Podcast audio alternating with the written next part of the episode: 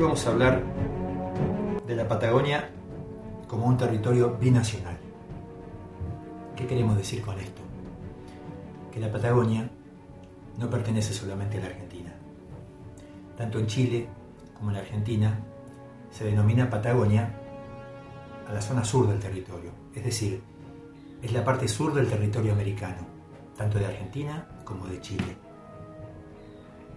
La Patagonia no es una entidad política, es decir, es una región, pero es una región que abarca a los dos países. Y esto está avalado por el registro arqueológico, que está marcando que ha habido tránsito de uno a otro lado de la cordillera desde hace miles de años.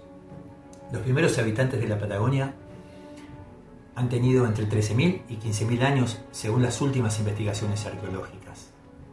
Los estados nacionales argentino y chileno tienen apenas 200 años o un poco más.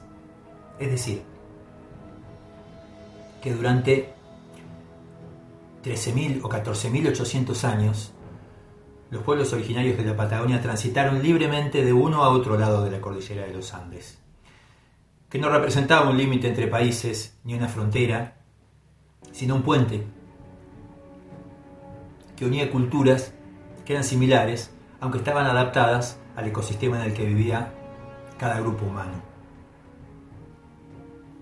Esto se corrobora después también, es decir, si nos acercamos un poco más en el tiempo, la población chilena que habita la Patagonia ha cumplido un papel muy importante y lo sigue cumpliendo hasta el día de hoy.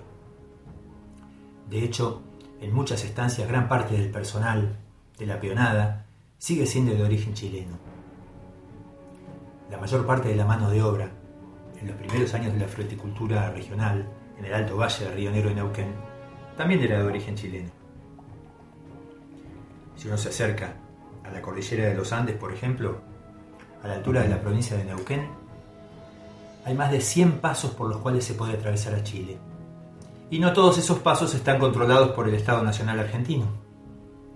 La gente que vive en la cordillera sabe perfectamente cómo conseguir el repuesto de un auto o cómo hacerse de alguna mercadería que necesita sin necesidad, al día de hoy, y estamos en el año 2020, de pasar por un puesto de gendarmería. Entonces, podemos dar distintos ejemplos históricos. Por ejemplo, en el Valle 16 de Octubre, en la actual localidad de Trevelin, se realizó en 1902 un plebiscito donde la población definió de qué lado quería quedarse, es decir, a qué Estado nacional quería pertenecer. Y los habitantes de aquel valle decidieron que querían pertenecer al Estado argentino. Por eso hoy la localidad de Trevelin todavía pertenece a la Argentina. Pero estuvo en discusión.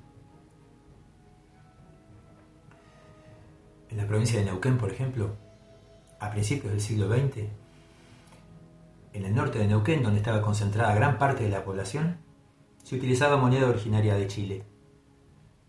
Los registros de los nacimientos se hacían en ciudades chilenas, porque sencillamente en el norte de Neuquén no existía registro civil. Eh, y si hoy uno le pregunta a alguna vieja abuela mapuche si es argentina o chilena, no sabría qué contestarle. Le diría, yo soy de este valle, yo soy de este cerro, pero no sabría decirle si es de Argentina o de Chile. Sencillamente nació aquí. Estamos muy acostumbrados a creer que los estados nacionales existieron desde siempre. Y es un muy buen ejercicio darnos cuenta de que en realidad los estados nacionales son una creación absolutamente reciente. Por eso es muy importante enseñar que el territorio patagónico es binacional, pertenece tanto a la Argentina como a Chile. Bueno, nos estaremos encontrando en cualquier momento con otro de estos videos.